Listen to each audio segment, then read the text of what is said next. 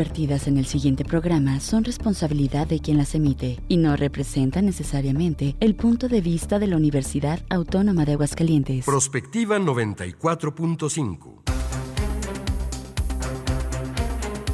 Un espacio para analizar el entorno político, social y económico de la mano de los profesionales. Prospectiva 94.5. Comenzamos.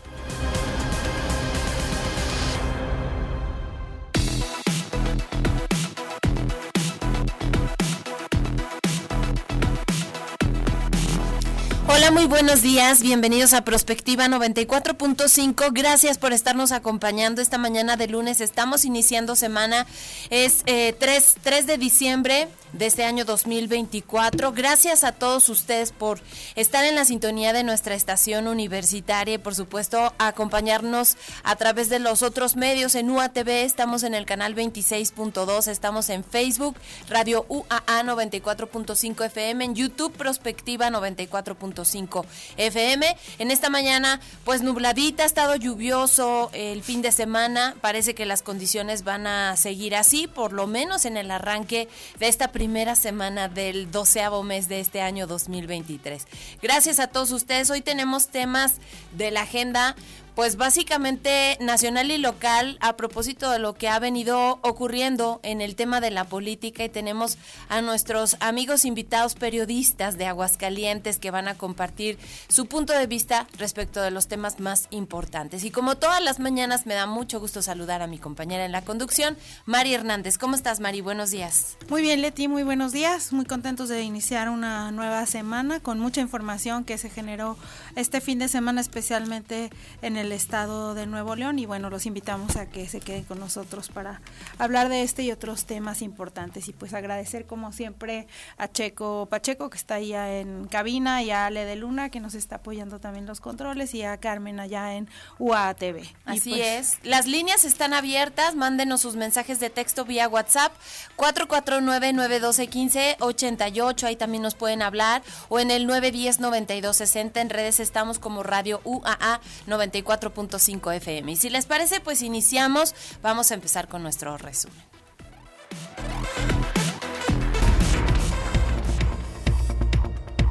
La gobernadora de Aguascalientes, Tere Jiménez, dio el banderazo de arranque al operativo Navidad Segura 2023, en el que estarán participando 1.900 efectivos de las diferentes corporaciones de los tres niveles de gobierno, con el objetivo de garantizar la paz y tranquilidad en la entidad durante la temporada decembrina. Por su parte, el secretario de Seguridad Pública del Estado, Manuel Alonso García, detalló que en este operativo participa la Policía Estatal, el Ejército Mexicano, la Guardia Nacional, la Policía Municipal, las policías municipales, la Fiscalía General del Estado, Protección Civil, bomberos y cuerpos de emergencia. En su conjunto mencionó, estas instituciones representan una fuerza de 1.900 efectivos, 719 unidades operativas entre patrullas, motocicletas y ambulancias, además de dos helicópteros y 10 caballos de la Policía Montada.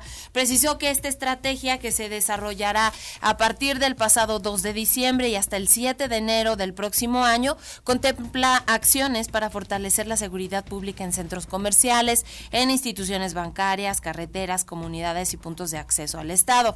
Pasaremos estas fechas cumpliendo con nuestro deber para que todos los aguascalentenses vivan las fiestas en paz, mencionó Alonso García, quien es el titular de esta dependencia. Y bueno, pues sí decir que este operativo incluye, como ya mencionaba, pues varios puntos desde donde se concentra la ciudadanía específicamente para realizar sus compras por esta época navideña, retiros en bancos y que la gente sepa que puede solicitar el apoyo directamente en el 911 si tienen que hacer algún movimiento o tienen que sacar pues eh, importantes cantidades, ahí los acompañan sobre todo porque pues en esta época también Los hay un montón de asaltos, esa- exactamente, aguinaldos y todas estas prestaciones que se otorgan precisamente en esta época del año.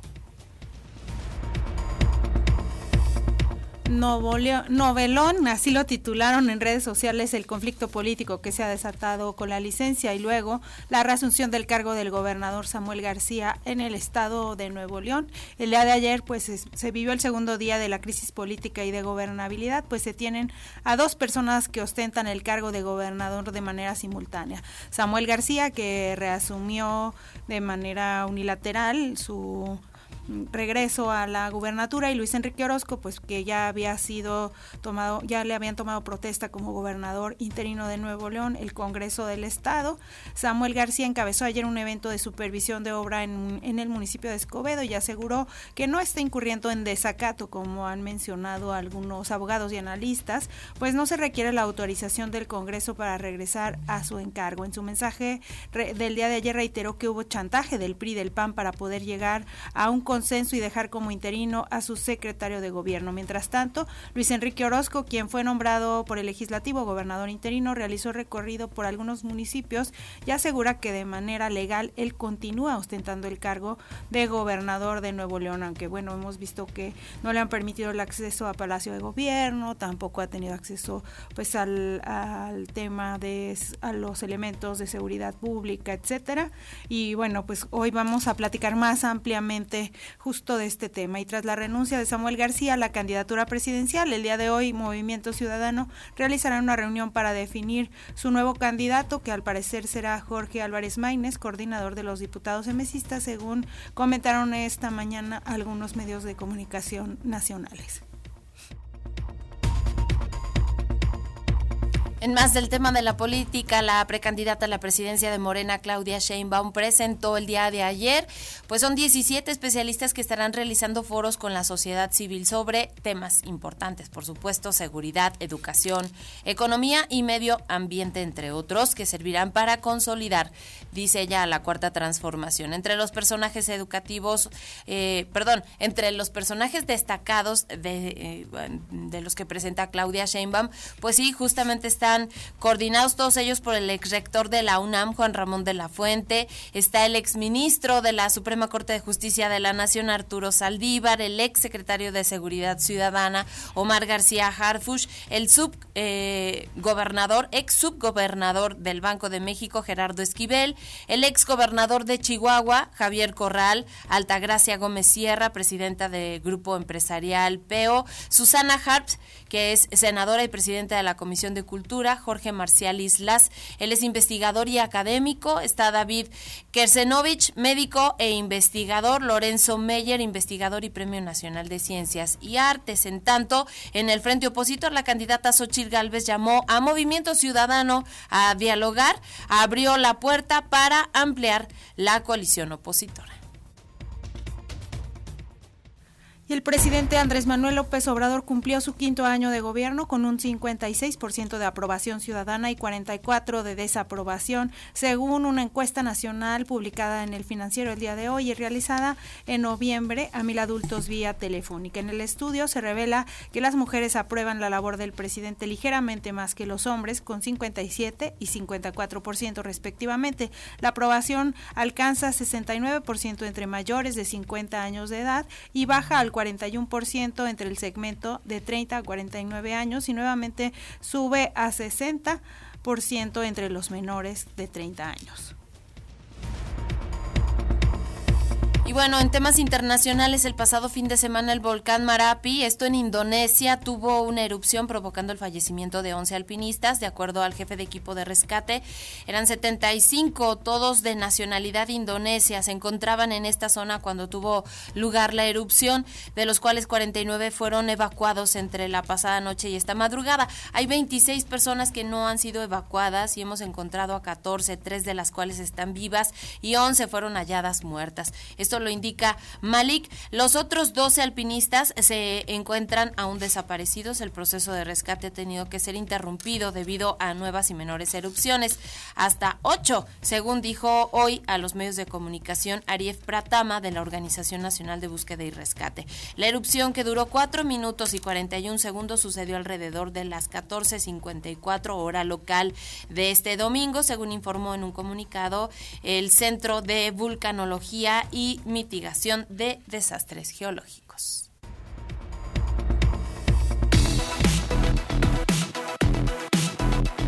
Comunícate al WhatsApp al 449-912-1588. Búscanos en Facebook como Radio UAA o en Instagram, Radio UAA 94.5 FM.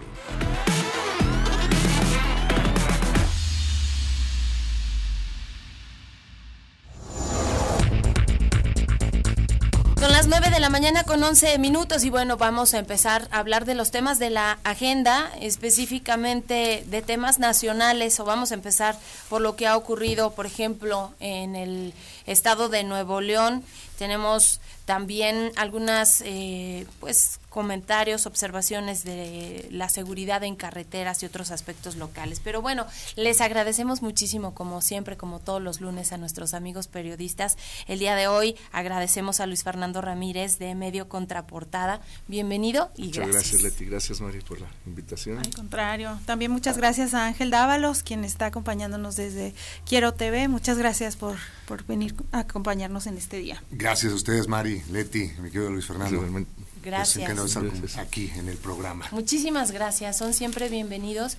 Y bueno, pues vamos empezando con lo que sucedió en Nuevo León. Yo quisiera arrancar contigo, Luis Fernando, a propósito, pues de este personaje. Yo eh, a Samuel García, eh, por lo que he leído, por lo que publica en sus redes sociales, siento que es más conocido justamente por el trabajo que ha venido haciendo, pues colocándose... mm, también gracias a su esposa, hay que decirlo, eh, en, pues digamos, atrayendo los reflectores eh, de movimiento ciudadano, gobernando uno de los estados pues con mm, más desarrollo, con pues obviamente de las metrópolis de nuestro país, con muchos proyectos que vienen, por ejemplo el de Tesla, desde donde bueno pues hubo este apoyo del presidente de la República Andrés Manuel López Obrador, en fin, es un estado que ha pasado diversos escenarios justamente en esta administración. Hemos visto que hay pues temas de inseguridad,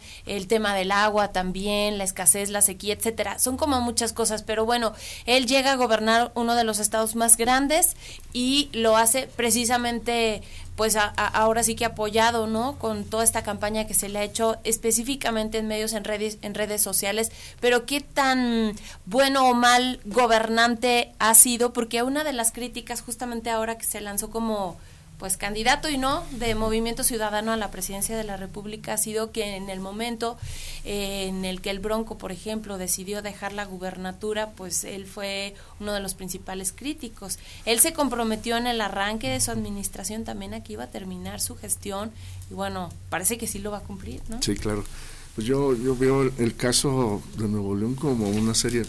Ahorita se encuentra en una crisis, este, sin duda, una crisis política que raya ya en la ingobernabilidad por los caprichos que, que existen. No tanto, yo, yo no lo veo tanto del, go- del gobernador este, este, con licencia, porque se encuentra con licencia, sino simplemente con la gente que le está rodeando y que le están haciendo el caldo gordo otros actores políticos que les interesa sobre todo que, que exista este tipo de confrontación porque Nuevo León es estratégico para, para el tema de, los partidos, de- sobre todo para el partido, el, el contrapeso de los partidos políticos. Yo veo ahí el escenario que, que la lucha interna es por dividir el voto, por hacer todo lo posible porque no exista ya este, esa intención que puede ser para el PAN, para el PRI, para el PRD, por la alianza, incluso por el independiente, y, se vaya de alguna manera, no tanto a Morena, sino simplemente que ese voto se anule o se, o se desaliente. Y como bien dices, desde un principio creo que, que la figura de la esposa de, del gobernador ha sido fundamental, ha sido la que lo estuvo empujando para, para que fuera visto y fuera atraído por el por los jóvenes, sobre todo el voto de los jóvenes, donde también esa zona es, es, es de jóvenes, de emprendedores, de una clase social media alta, que precisamente es por lo que se interesa. Entonces, este, los caprichos que, está, que, está, que están sucediendo ahorita es para que, eh, para ese escenario político, ¿no? A conveniencia tanto del gobierno federal como también para conveniencia de- del partido Movimiento Ciudadano que no lamentablemente para ellos no, no es muy, muy visto, muy aceptado, ni, y no, no creo que puedan alcanzar más allá que de Jalisco y Nuevo León, ¿verdad? Si es que lo logran retener. Entonces, este, eh, también se ve ahí la lucha que existe, el desconocimiento a las instituciones, el no respetar este, los mandatos cuando no puedes este, con tus problemas y tienes que recurrir a, las instancias como la Suprema Corte de Justicia y que ya da una orden y no la aceptas o que la aceptas a regañadientes como es el caso de ahorita pero no le aviso al Congreso para que porque se portaron mal conmigo pues ahí está la complicación entonces no no le veo caso ya que sigan luchando por algo que ya está decidido por la ley pero que buscan sacar la mayor raja política, ¿no? Entonces ese es el escenario que yo veo. Que va a haber solución, sí, definitivamente, porque a nadie le conviene que vaya haya un Estado con ingobernabilidad. Pero ¿quién, ¿quién, gana más? Pues eso no creo que los dos partidos, bueno, la, alianza y, el partido les convenga tanto esto. ¿no?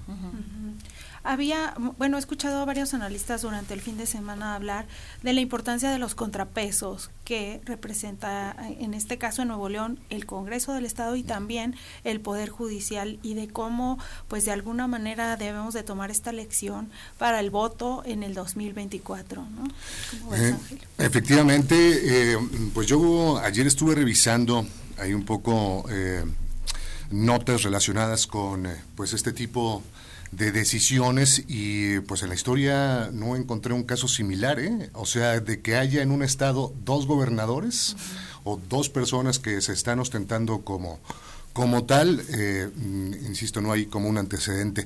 Y bueno, pues se habla de una crisis que me parece que no solamente está en, en, Nuevo León, sino en el país entero, eh, en un momento eh, que pues están ¿no? conformando pues todos los planes rumbo al 2024. Eh, vemos precisamente que la oposición, en el caso de, Nuevo León, pues está eh, jugando un papel importante, ¿no? En el eh, sentido de hacer valer la ley y pues creo que también pues esto podríamos compararlo a nivel nacional, ¿no? Aquí pues Samuel García siempre ha sido un personaje, Samuel García siempre ha buscado los reflectores y eh, independientemente de lo que ha hecho su esposa recientemente, pues él ha tenido un empuje importante con esta clase, digamos, media alta y también eh, con los jóvenes, pues desde que era legislador. Eh, ahora, pues en Nuevo León creo que los que están pues más preocupados de lo que está sucediendo pues son los propios ciudadanos y creo que bueno pues ahí eh, las leyes, ¿no? Es eh, lo que tiene que prevalecer. Es decir, eh, esta postura de la Suprema Corte, los especialistas que han opinado sobre esta situación, bueno, pues coinciden, ¿no? Que en este momento quien es el, el mandatario es Luis Enrique Orozco y que, bueno, pues debe tornarse todo el aparato de gobierno, pues en, eh, torno a esta persona, ¿no? Debe, debe de girar todo en, torno a él.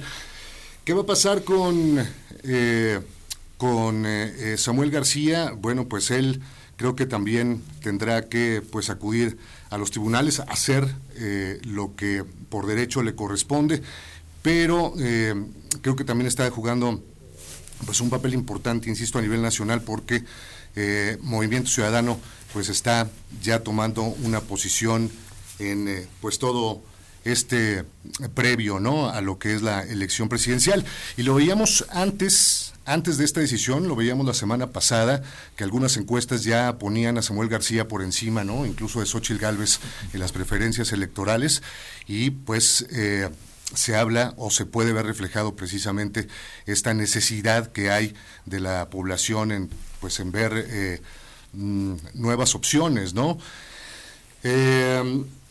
Aquí, pues, veremos precisamente qué ventaja o desventaja va a sacar este partido en torno a lo nacional, porque ya vemos también que no se quedó solamente en la cuestión de la, de la gubernatura, sino también, pues, ha habido críticas, ya ayer escuchábamos a Lito Moreno haciendo señalamientos, ¿no? Muy, muy directos, ¿no? Desde el PRI a Samuel García. Él responde, viene ahí un eh, señalamiento de cuestiones que tienen que ver con corrupción, ¿no? con exigencias, 2.500 eh, millones de pesos que se estaba solicitando ahí al gobierno para dirigirlo hacia ese partido, la cuestión de la condonación de impuestos. En fin, pues vemos un, un, un escenario en Nuevo León que, eh, como decía al principio, pues puede tener un reflejo a lo que se está viviendo en la política nacional, ¿no? Con, eh, pues, sobre todo un sector muy importante que ahorita, pues, no sabe a dónde dirigirse en cuanto a su preferencia electoral. Claro. Em, estaba yo pensando el fin de semana que, bueno, pasa todo, toda esta situación desde donde Samuel García decide que regresa, pues todo el juego político que llevó justamente para solicitar licencia, por ejemplo, que se fue a los tribunales, al tribunal electoral, como para anticiparse a una decisión del pues que son mayoría en el Congreso de Nuevo León, priistas y panistas, de que no lo iban a dejar solicitar licencia. Luego el tribunal le dice, no podemos pues ahora sí que hacer nada por ti, justamente porque ni siquiera has solicitado esta licencia. Una vez que te la nieguen, pues entonces ya vienes a los tribunales. Y lo que pensaba es como todo este circo, que al final, pues atrae los reflectores hacia Samuel García, pero cómo lo, lo recibe la ciudadanía, sobre todo también porque pues él dijo que iba a terminar su administración, él dijo que él estaba concentrado totalmente en que Nuevo León pues pudiera avanzar en todos los temas y no sé cuántas cosas más. Se comprometió y luego pues decide participar, ahora decide regresar porque el tema es que no quiere dejar en manos de Nuevo León a estos partidos políticos que pues a decir de él mismo y de su esposa porque también salió a través de redes sociales a decir, yo no podría estar ni siquiera imaginándome y además no podía ni conciliar el sueño, nada más de, de, imaginarme o visualizar un escenario en el que Nuevo León fuera gobernada por estos partidos que le dieron la espalda. Pero bueno, a lo que voy es cómo percibe todo esto la ciudadanía, si al final efectivamente hay un desgaste político, en este caso para Samuel García, que realmente pues obviamente no iba a, ganar la presidencia de la República. O sea, son los, el interés es otro, pero ¿qué, qué pasa con la ciudadanía? Yo creo que Samuel, este, este, el primer error que está cometiendo es el de la omisión, porque hay unas leyes locales donde establece que el Congreso, te guste o no, tiene que decidir a quién, quién va a gobernar. Que efectivamente lo hace con objetivos políticos, ¿no? Yo quiero a mis partidos, ya no quiero que esté en el partido porque te quiero investigar pero pues así está marcado por la ley, ¿no? Entonces, este, eso por un, por, un, por un primer paso. El segundo paso, su intento del chapulinismo, ¿no? De estar buscando otro cargo cuando ya tienes uno y más que nada que lo prometiste, que no iba a ser lo mismo que, hizo el Bronco.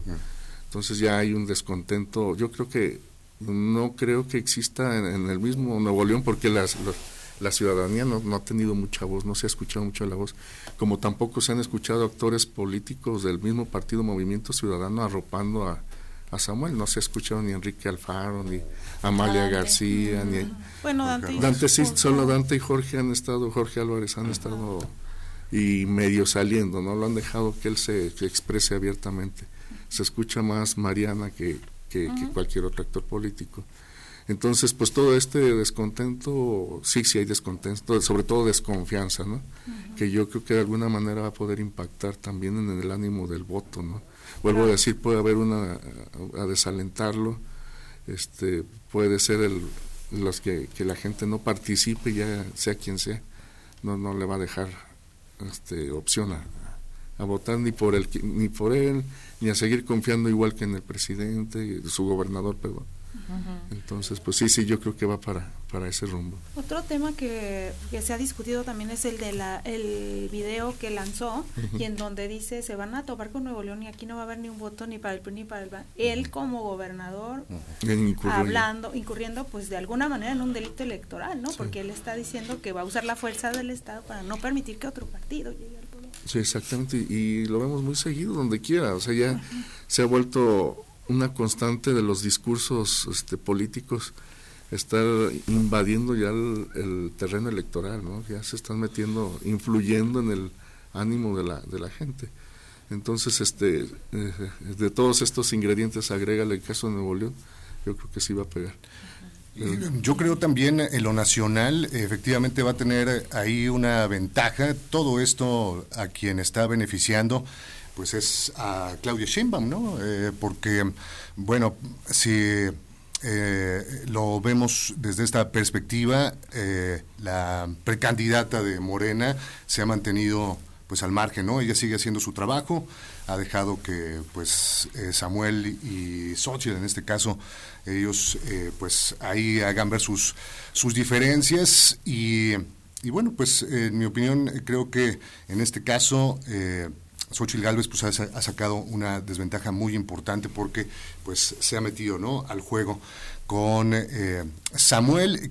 Y bueno, pues ahí eh, obviamente la diferencia es que Xochitl necesitaba precisamente ganar adeptos y eh, pues Samuel como que estaba pues nadando de muertito, es decir, él pues no tenía mucho que perder, ¿no? Este, en este ánimo salió a los reflectores con la intención de, poder ser candidato y ya en un momento dado que vio que no le convenía, bueno, se regresa. Sí hay un conflicto en eh, eh, Nuevo León en esta cuestión de la, de la gobernabilidad, pero ya, digamos, hizo el daño, ¿no? Hizo lo que tenía que hacer a nivel nacional para poder influir en las preferencias electorales. Xochitl Galvez, de hecho, publicó un mensaje en donde nuevamente mm. extiende esta invitación a Movimiento Ciudadano para que se sume al frente que puedan pues contrarrestar no la fuerza que está teniendo Claudia Sheinbaum y ahí vemos también eh, eh, lo contradictorio no que llega a ser el discurso de, la propia Xochitl porque en un momento también dijo que con Movimiento Ciudadano nada, no que pues ya estaban no aliados con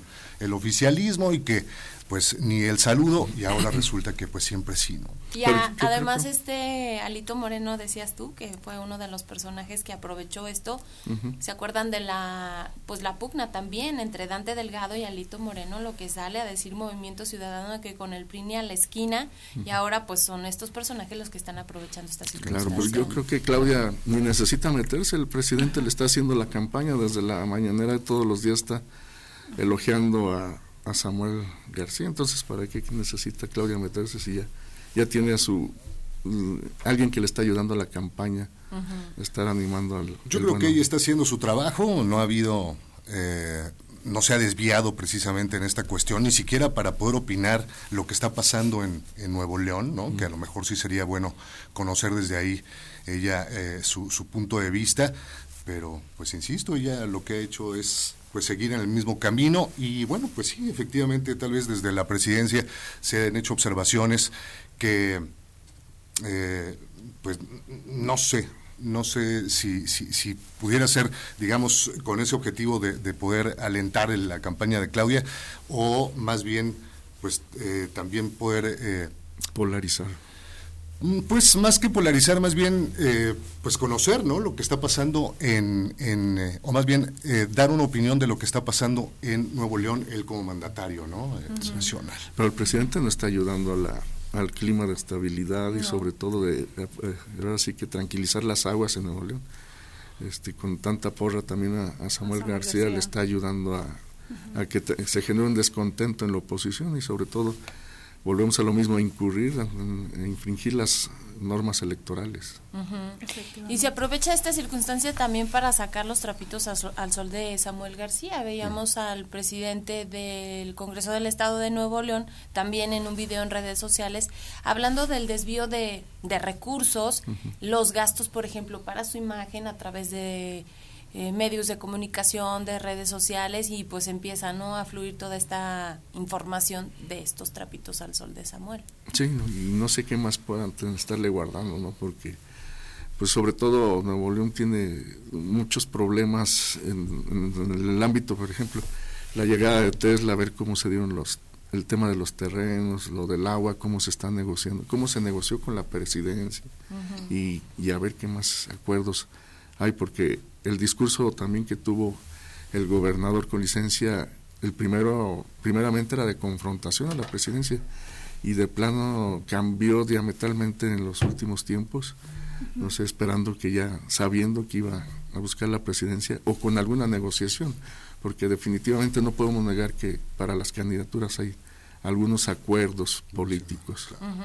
Sí, pues como debe ser, ¿no? Eh, sobre todo en estos tiempos que se están pues cocinando ya eh, eh, pues toda la estructura, ¿no? Que viene para el 2024. Yo creo que Samuel mm, pues vino a darle también pues aderezar, ¿no? Todo este eh, entramado político que se está dando actualmente porque pues no había como mucho que ofrecer, es decir, eh, pareciera que no había más que una opción, ¿no? Eh, electoralmente para el 2024 y ahora con pues esta decisión que tomó Samuel pues se ve que pudiera haber eh, si no una sorpresa, sí, a lo mejor mayor competencia, ¿no? O sea, la gente efectivamente va a quedar con esta eh, expectativa, ¿no? De que qué va a ofrecer Movimiento Ciudadano, si efectivamente, bueno, pues va a haber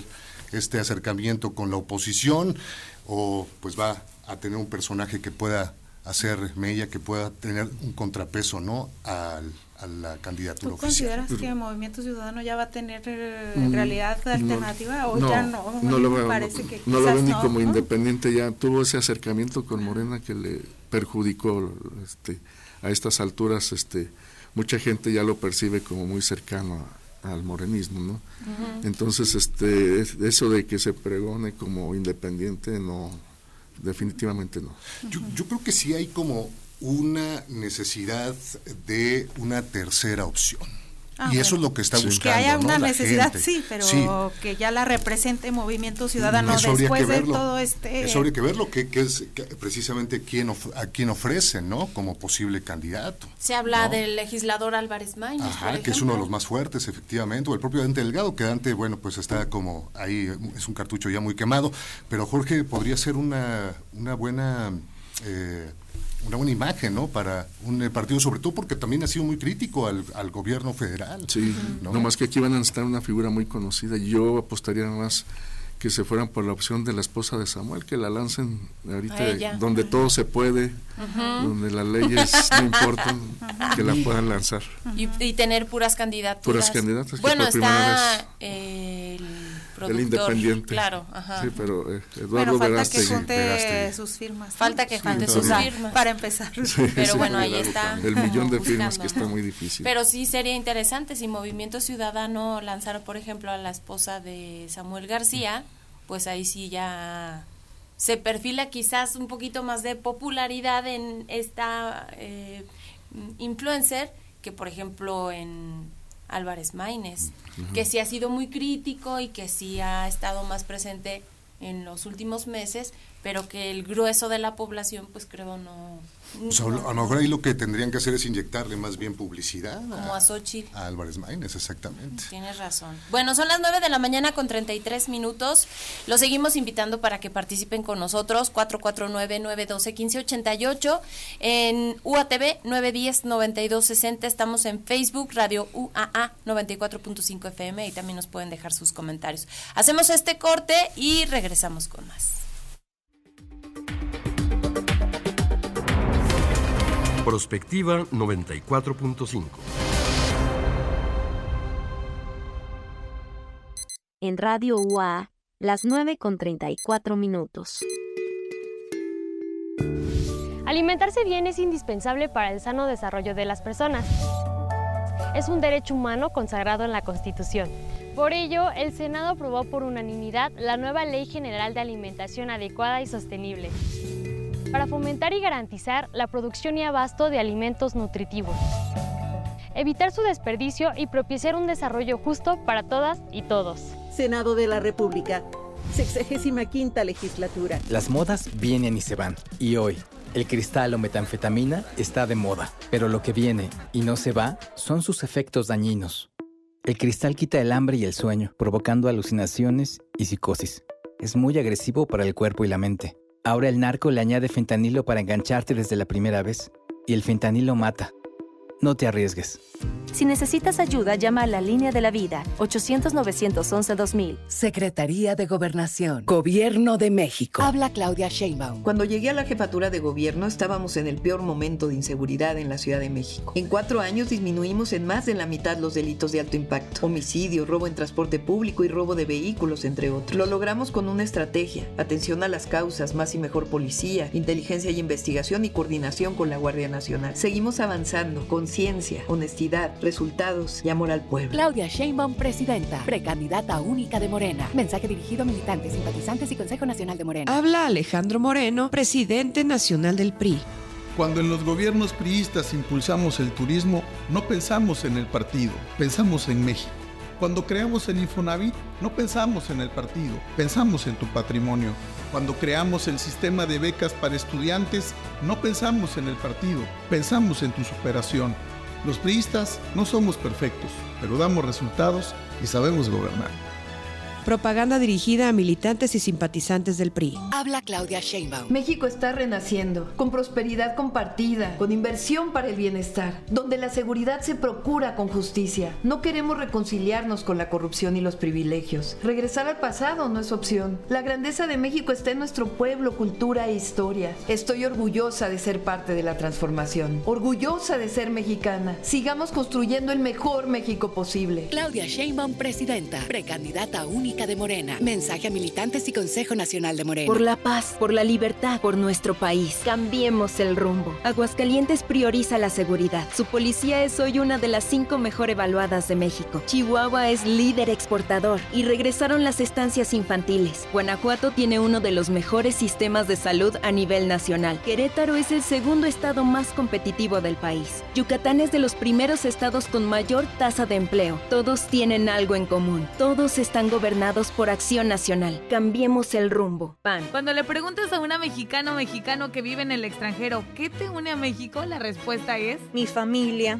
mis costumbres y mis tradiciones. Pues la comida. Y cuando le preguntas por qué es importante tener su INE, para identificarme, para poder votar, para que mi voz se escuche en México. Las mexicanas y los mexicanos nacemos donde queremos y votamos desde donde estemos. Conoces más en votoextranjero.ine.mx. Mi INE es mi voz en México. INE. Delitos electorales son aquellas acciones que buscan alterar los resultados en las elecciones. Nuestra misión como Fiscalía especializada en materia de delitos electorales es investigar y perseguir los delitos electorales federales. Denúncialos a la FICEL a través de Ficetel al 800-833-7233 y ficenet.fgr.org.mx. Fiscalía General de la República. 94.5 FM, Radio UAA, proyección de la voz universitaria. Prospectiva 94.5.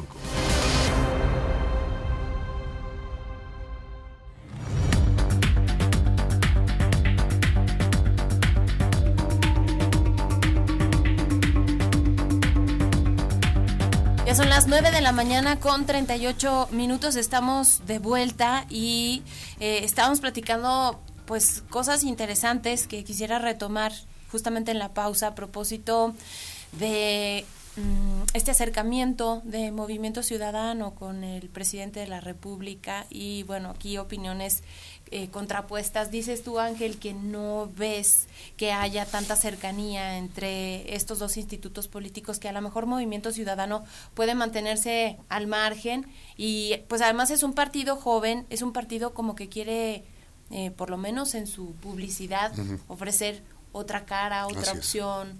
como jalar específicamente a los jóvenes, ¿no? Y creo que lo han hecho bien porque pues, están gobernando más estados, por lo pronto tienen eh, Jalisco, tienen Nuevo León, eh, han crecido en otras entidades también de la República. Que ahí es importante ver eh, la preferencia o la simpatía que tiene la gente respecto a Enrique Alfaro también, ¿eh? que si nos fijamos ha venido a la baja. en decadencia, ¿no? La gente se ha visto también como decepcionada por el papel que ha tenido Enrique Alfaro y que pues ahora estarán buscando también una opción distinta, es lo que pues creo eh, va a suceder.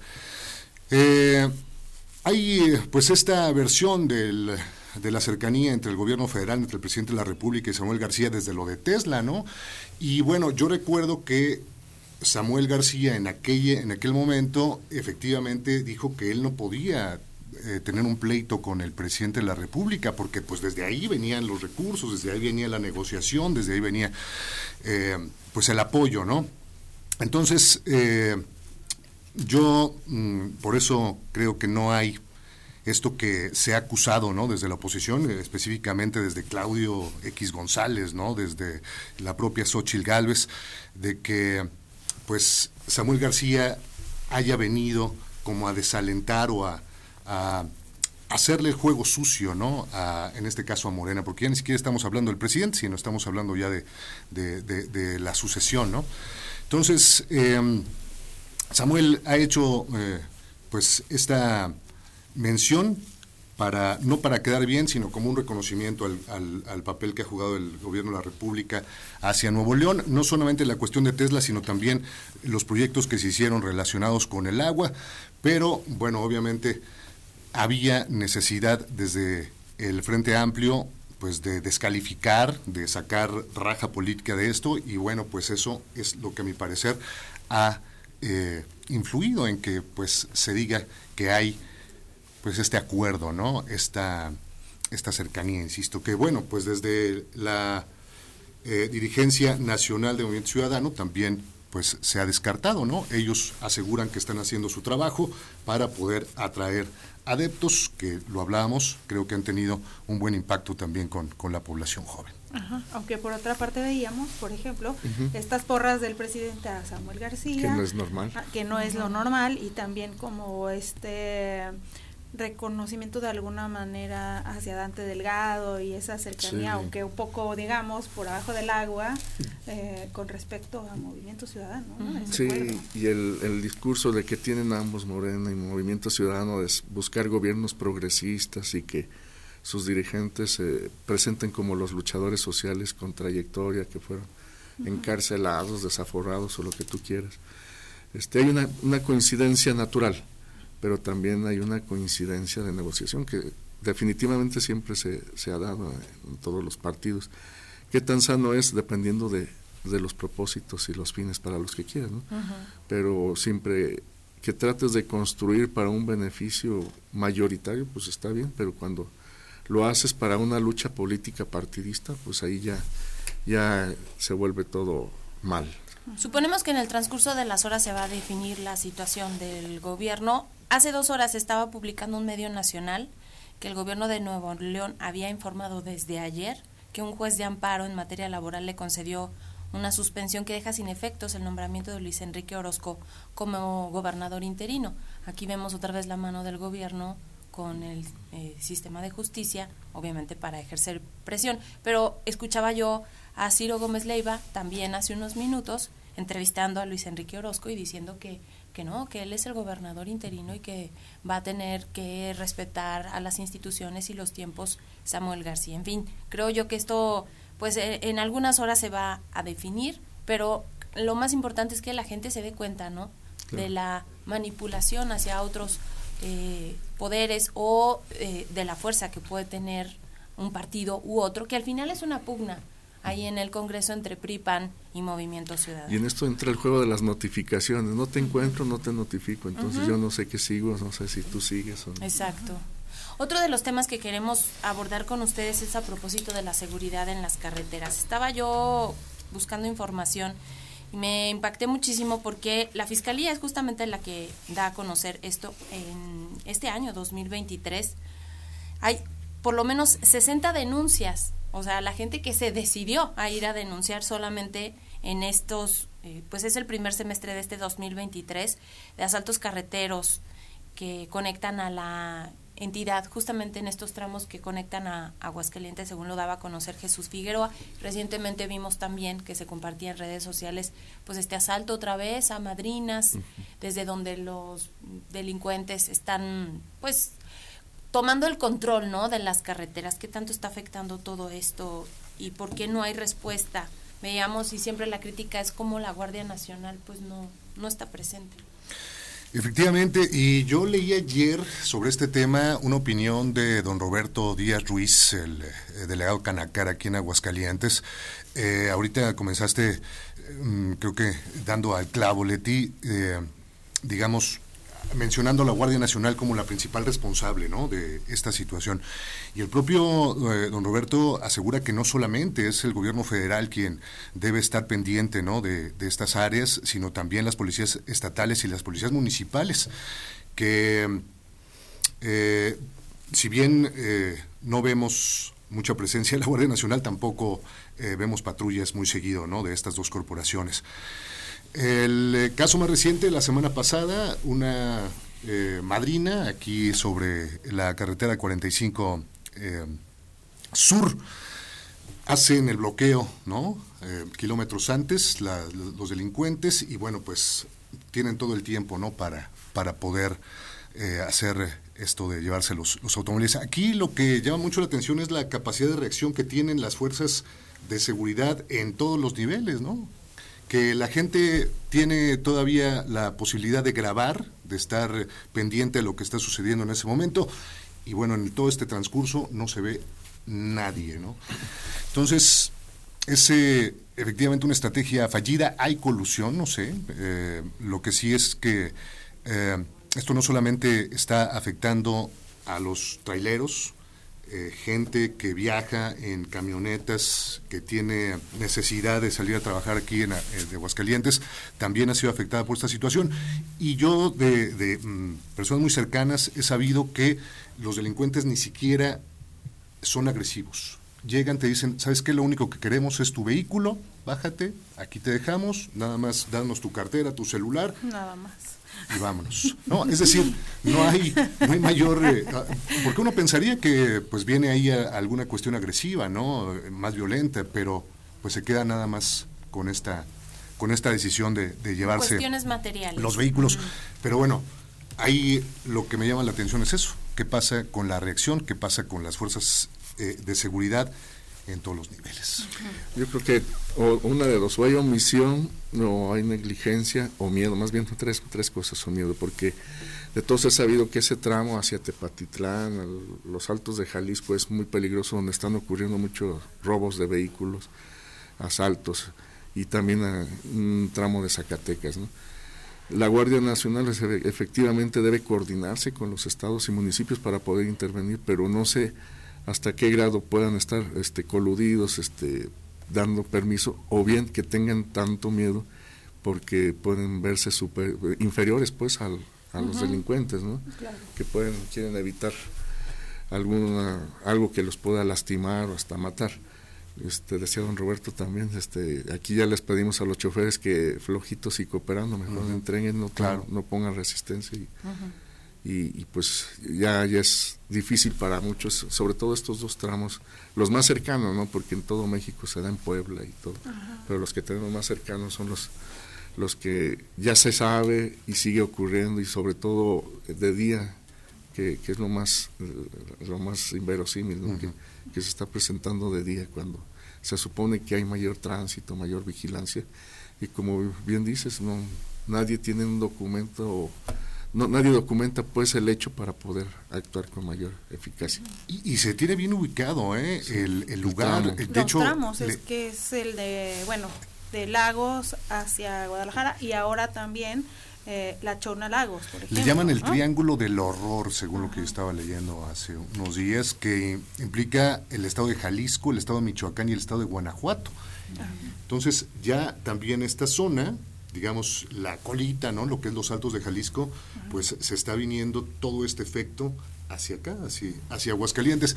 Y mm, yo creo que esto va más allá del robo de vehículos. Es eh, todo un entramado, ¿no? De la delincuencia organizada que empieza precisamente con pues con la venta ilegal, ¿no? De, de, sustancias, ¿no? De ahí viene todo. Eh, se han eh, empoderado de, tal manera económicamente que, bueno, pues ya obviamente las redes criminales pues bajan, ¿no? A todos, eh, eh, a, estos delitos como es el, robo, el robo de vehículos. Entonces, em, así como el eh, trasiego de drogas, el robo de vehículos, el robo, eh, este, este fenómeno que estamos viviendo de, de robo a madrinas, me parece que la única manera que se va a poder solucionar o que se va a poder atacar es con una eh, restricción al, a los ingresos que tienen los, los grupos de, de la delincuencia organizada, ¿no? Claro. cambiando la política de drogas, ¿no? Eso sería lo primero, creo. Eh, y de ahí, bueno, pues ya comenzar pues a tener una, eh, un- un- una manera distinta de, de manejar esto, porque, insisto, el enfrentarlos con el armamento que, que se tiene eh, ya no está siendo efectivo.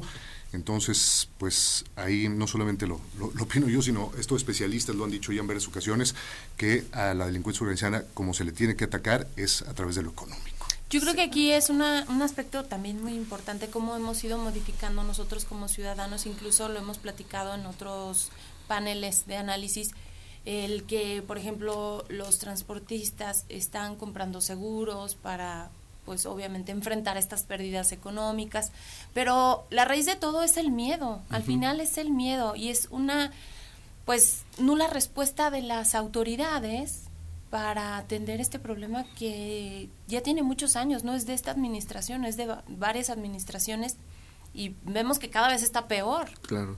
Sí, no, no, no creo que sea conveniente ya tanto inversión de seguridad en, en los, de los autotransportistas sobre todo, porque por más que le inviertan sigue siendo lo mismo, lo siguen asaltando, tienen sus metodologías los delincuentes que de alguna forma los van a perjudicar. ¿no?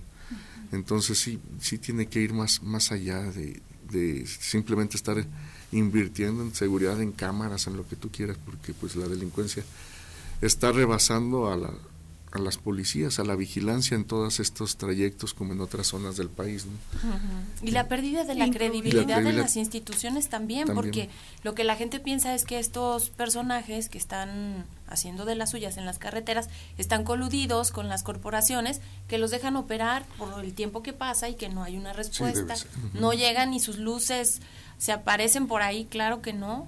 Y claro que hay un exceso de miedo, ¿eh? porque yo creo que a todos nos pasa de que vamos a Zacatecas de día, vamos a, a Jalisco, Guanajuato, hay que ir de día y, y en caravana, ¿no? Se está dando mucho eso. Entonces, este, no sé qué tan tan armados estén también lo- lo- los delincuentes, a lo mejor es, hay un mito también ahí muy grande y estemos ya tan que con cualquier cosa como como bien dices que hay veces que no utilizan la violencia, ya el simple medio te hace entregarte a eso, ceder a, a ese propósito.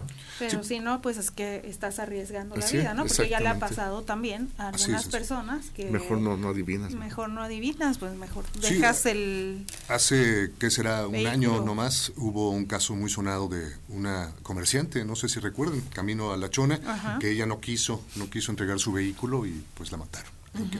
Exactamente, es una deuda pendiente. Dice una persona aquí en el eh, WhatsApp, insisto, insisto, ya cuéntenme algo bueno del PRIAN y su candidata. ¿Tendrán algún buen proyecto para el pueblo o seguirán únicamente criticando todo? Respóndame, respóndanme como analistas, dice, y no como adeptos de un partido. Eh, yo, yo creo que, fíjate, hace rato comentabas algo bien eh, interesante, Luis Fernando, que eh, desde Movimiento Ciudadano con, con Samuel se trató de dar un discurso como de izquierda, como de... eh, como más, más so- social, ¿no?